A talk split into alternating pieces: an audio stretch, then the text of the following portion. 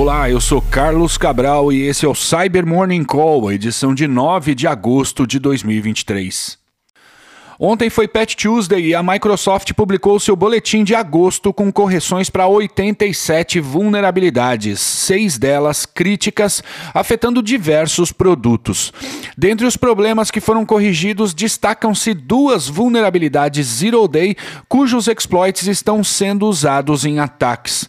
A primeira delas é a CVE 2023-38180, uma falha que permite a adversários conduzir ataques de DDoS contra aplicações .NET e Visual Studio. Já a outra falha é uma correção da correção que havia sido feita em julho para a vulnerabilidade CVE 2023-36884, cujo patch era focado em uma falha de execução remota de código, mas que depois disso se teve o conhecimento de que a falha também permitia burlar o recurso Mark of the Web, aquele desenvolvido para dificultar a abertura de arquivos com origem em fontes suspeitas. Segundo apurou a Blipping Computer, essa vulnerabilidade está sendo explorada pelo grupo Roncon, o qual tem histórico de conduzir ataques com o objetivo de disseminar ransomware.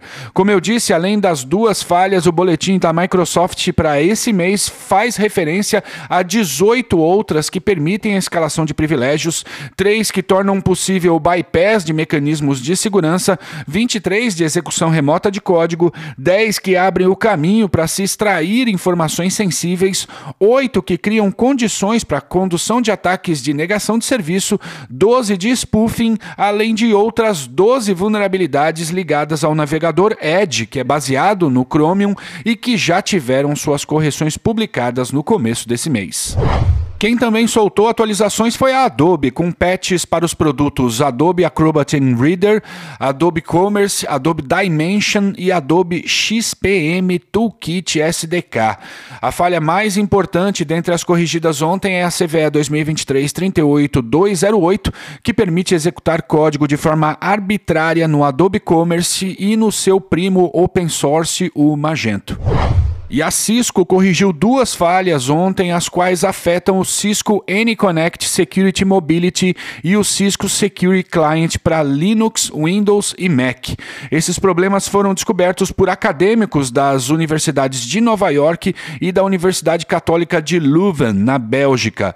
Em ambos os casos, os pesquisadores demonstraram que um adversário pode manipular as exceções de roteamento mantidas pela parte client da VPN de modo a redirecionar o tráfego para um dispositivo sob o seu controle, removendo a criptografia do túnel. O paper dessa pesquisa foi tornado público ontem e será apresentado no simpósio de segurança da Usenix, que começa hoje e vai até o dia 11. Uma prova de conceito dos ataques também foi publicada no dia de ontem. E a Fortinet também atualizou o sistema operacional de seus dispositivos, o FortiOS, para corrigir uma falha de buffer overflow que torna possível a um adversário com acesso a uma credencial no dispositivo executar código arbitrário por meio de comandos CLI especialmente criados, burlando assim mecanismos de proteção nos espaços de memória presentes no FortiOS.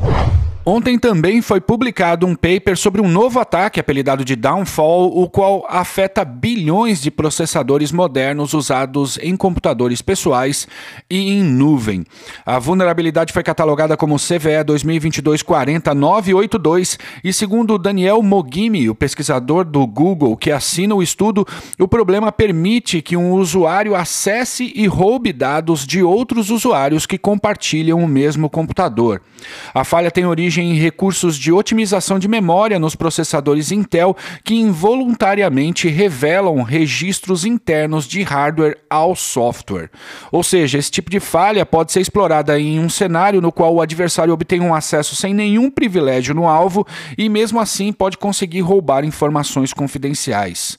A apresentação desse paper também vai ser feita no simpósio de segurança da Usenix, que acontece nessa semana. E em outro paper que também será apresentado no simpósio da Usenix desse ano, e olha, essa edição tá ótima, eu juro que eu gostaria de estar tá lá, três pesquisadores da Universidade de ETH Zurique demonstram como é possível plantar ideias em processadores da AMD.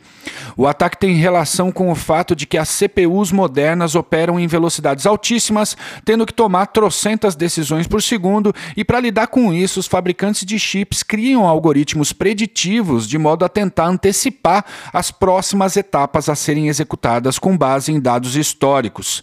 Nessa pesquisa, que foi chamada de Inception, em referência ao filme de 2010, os acadêmicos puderam manipular essas previsões em processadores da AMD de modo a fazer com que eles executem comandos para expor informações confidenciais. Esse paper está na minha fila daqueles que eu quero ler com cuidado. Se você também gosta desses ataques complexos, sugiro que inclua na sua também. Link aqui na descrição. E é isso por hoje. Obrigado por ouvirem o Cyber Morning Call e tenham um bom dia. Você ouviu o Cyber Morning Call, o podcast de cibersegurança da Tempest.